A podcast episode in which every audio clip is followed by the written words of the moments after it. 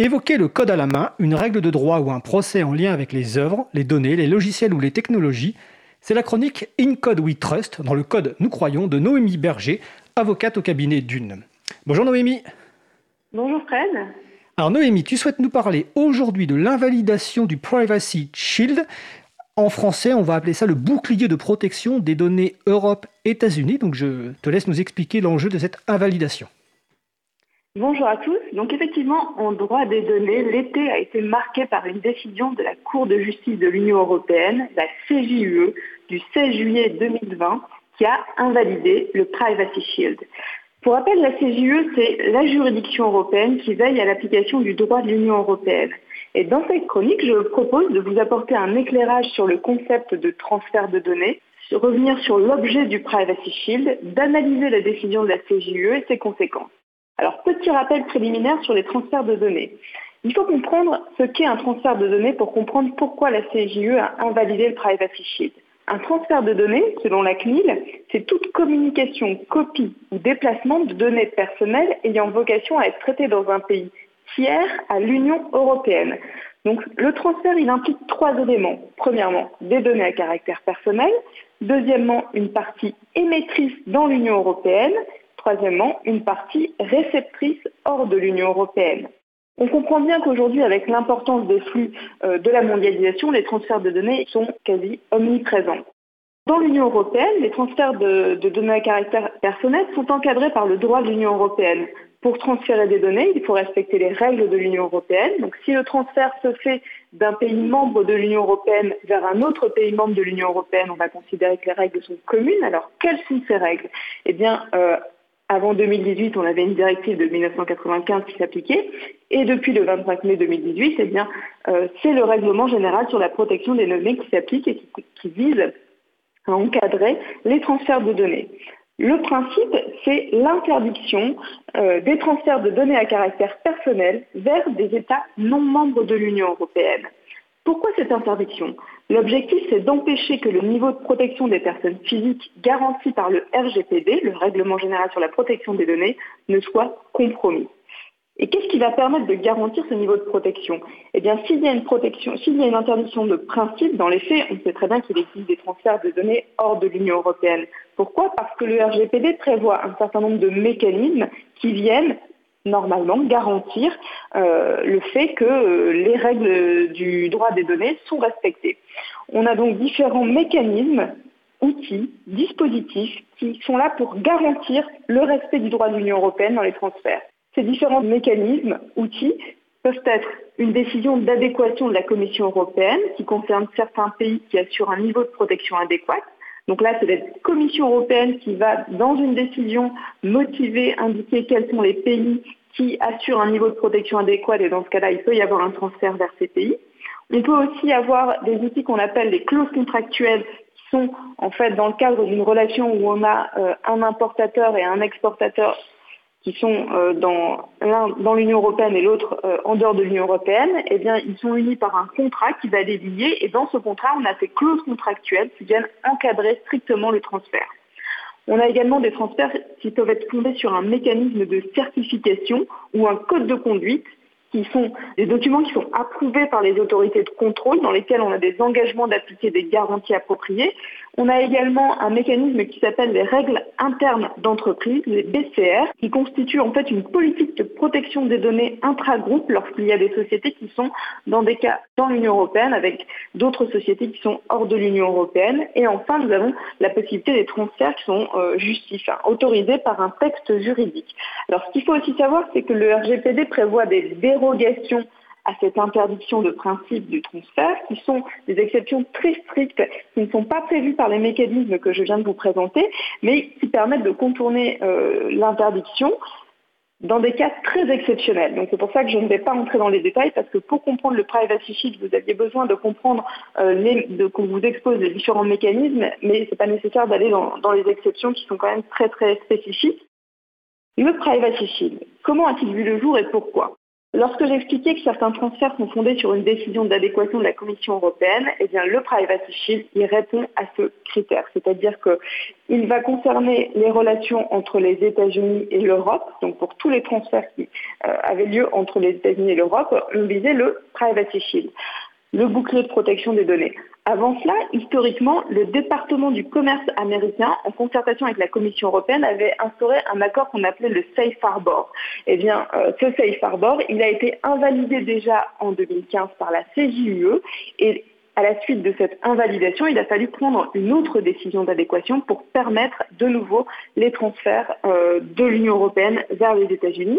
Et c'est c'est pour cela que la Commission européenne et le gouvernement des États-Unis ont préparé ce nouvel accord qui était le Privacy Shield, qui est un mécanisme qui a été mis en place le 12 juillet 2016, euh, qui en fait permet de garantir aux citoyens de l'Union européenne un niveau de protection équivalent à celui de l'Union européenne lorsque leurs données sont communiquées vers des entreprises aux États-Unis.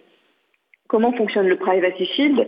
Eh bien, c'était un mécanisme d'auto-certification les entreprises américaines se déclaraient conformes à ces principes. Elles étaient donc inscrites sur une liste qu'on pouvait, d'ailleurs toujours consulter sur, Internet. Et on y voyait donc euh, la liste des entreprises qui étaient certifiées. Euh, les États-Unis avaient assuré à la Commission européenne qu'ils allaient euh, procéder à des mesures de contrôle efficaces pour contrôler les entreprises américaines et éventuellement sanctionner en cas de non-respect de la réglementation de l'Union européenne pouvant même aller jusqu'à la suppression de leur nom dans la liste. La différence avec le Safe Harbor, c'est que euh, le Privacy Shield était censé apporter plus de garanties, plus de reconnaissance des droits individuels pour les citoyens. Euh, il devait également empêcher, restreindre l'accès du gouvernement américain aux données à caractère personnel. Et on a eu, au moment du Privacy Shield, de nombreux acteurs qui se sont euh, insurgés contre ce, cet accord euh, pour dire qu'en fait, il ne garantissait pas, il n'était pas suffisamment protecteur euh, au regard du droit de l'Union européenne. Et donc, un litige a été porté devant la CJUE, euh, qui a opposé en fait un, avocat qui était l'avocat qui avait déjà fait tomber le safe harbor, Maximilien Schrems, contre Facebook. Et à la suite donc de, cette, de ce litige porté devant la CJUE, eh bien, la CJUE a rendu cette décision en juillet 2016 où elle elle annule euh, purement et simplement la décision de la Commission européenne de reconnaître une protection adéquate au Privacy Shield. Donc pour faire tomber euh, cet accord, la CJE se fonde sur deux raisons principales. Le premier, c'est que les services de renseignement américains opèrent une surveillance qui leur permet, pour des raisons de sécurité nationale et d'intérêt public, d'accéder aux données qui sont transférées depuis l'Union européenne sans limitation d'accès. Et deuxième raison qui justifie pour la CJUE le fait que le privacy ne réponde pas à la réglementation européenne, c'est qu'il n'offre pas suffisamment de droits de recours effectifs aux personnes euh, qu'il est censé protéger. Et donc, considérant que euh, le Privacy Shield ne répond pas à ces exigences, la CJUE le rend invalide. La conséquence, c'est que le Privacy Shield aujourd'hui ne peut plus servir de fondement à un transfert de données à caractère personnel vers les États-Unis. Donc, il tombe sans préavis, application à effet immédiat. Les conséquences, eh bien, c'est que les transferts de données à caractère personnel à destination d'entreprises américaines qui étaient fondées sur le Privacy Shield sont désormais illicites et doivent être suspendus. Donc la décision est quand même très importante, euh, elle a vraiment des impacts forts, donc ce qui signifie que les transferts peuvent se faire, mais il faut un autre mécanisme que le Privacy Shield pour les justifier. Donc non, il n'est pas impossible aujourd'hui de transférer des données vers les États-Unis, mais c'est sous condition. Il faut donc faire une analyse au cas par cas pour déterminer si les garanties qui sont proposées par un importateur implanté dans un pays tiers, un pays tiers tel que l'Union européenne, eh bien, ces garanties soient suffisantes. Euh, on s'est posé la question de savoir si le fait d'avoir invalidé le privacy shield, ça constitue un vide juridique. Non, que dans la mesure où il existe d'autres mécanismes que je vous ai présentés en début de la chronique, en réalité, il est tout à fait possible de trouver un autre mécanisme à appliquer. Alors évidemment, la, doctrine va se construire au fur et à mesure et on risque d'avoir, alors peut-être pourquoi pas, une nouvelle décision d'adéquation, en tout cas pour les transferts vers les, vers les États-Unis.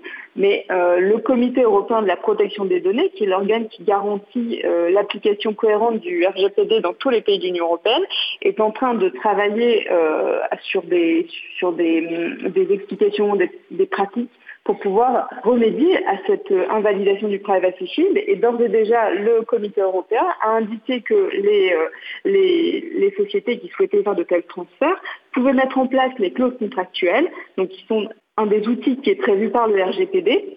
Et il suffit pour cela d'adapter d'appliquer en fait les clauses contractuelles dans les contrats qu'on conclut avec, euh, avec un sous-traitant par exemple qui sera à l'étranger. Donc en pratique, pour les sociétés qui sont concernées, qu'elles soient des sociétés sur le territoire de l'Union européenne ou en dehors de l'Union européenne, ce qu'il faut, c'est évidemment lister les flux, euh, lister ces sous-traitants aussi pour voir euh, dans quelles conditions ils vont transférer les données à caractère personnel, regarder les contrats. S'il y a des transferts vers les États-Unis, tout de suite sans attendre négocier un avenant ou intégrer dans les contrats qu'on a en cours des clauses contractuelles type. Si c'est un transfert vers, un pays autre que les États-Unis, euh, vérifier que la législation de ce pays elle est suffisamment conforme aux exigences de la CJUE au niveau de protection des données personnelles attendues. Donc voilà un petit peu le, la présentation de cette décision qui a quand même fait beaucoup de, euh, qui a beaucoup fait parler d'elle parce que euh, c'est en pratique euh, dans le droit des données, les transferts de données, ils sont omniprésents comme vous l'expliquez. Et c'est vrai que, eh bien aujourd'hui, il faut il faut trouver des moyens pour substituer la réglementation et c'est ainsi que on risque de voir d'autres évolutions arriver dans les prochains mois. pour ceux que ça intéresse, éventuellement, il y a un webinaire qui est organisé entre Dune Academy et Doctrine, un webinaire gratuit qui portera sur le le sujet qui est organisé demain. Voilà, c'est une petite auto-promo. Bah écoute, tu as bien raison, on mettra les références sur le site de l'April, april.org et sur le site de la radio, causecommune.fm. Bah, de toute façon, comme tu le dis, on va suivre ce dossier avec euh, euh, intérêt parce qu'il va y avoir sans doute d'autres décisions, puis il y a aussi des réactions euh, de, des, GAFAM. Je crois que Facebook a commencé notamment avec la CNIL irlandaise hein, qui, qui, a utilisé cette décision pour leur dire d'arrêter d'envoyer des données des Européens et Européennes aux USA. Donc un sujet chaud et qu'on va suivre sur la durée. Euh, bah, écoute, Noémie, je te remercie et on se retrouve le mois prochain pour ta prochaine chronique. Parfait, merci. Bon après-midi à tous. Bonne journée.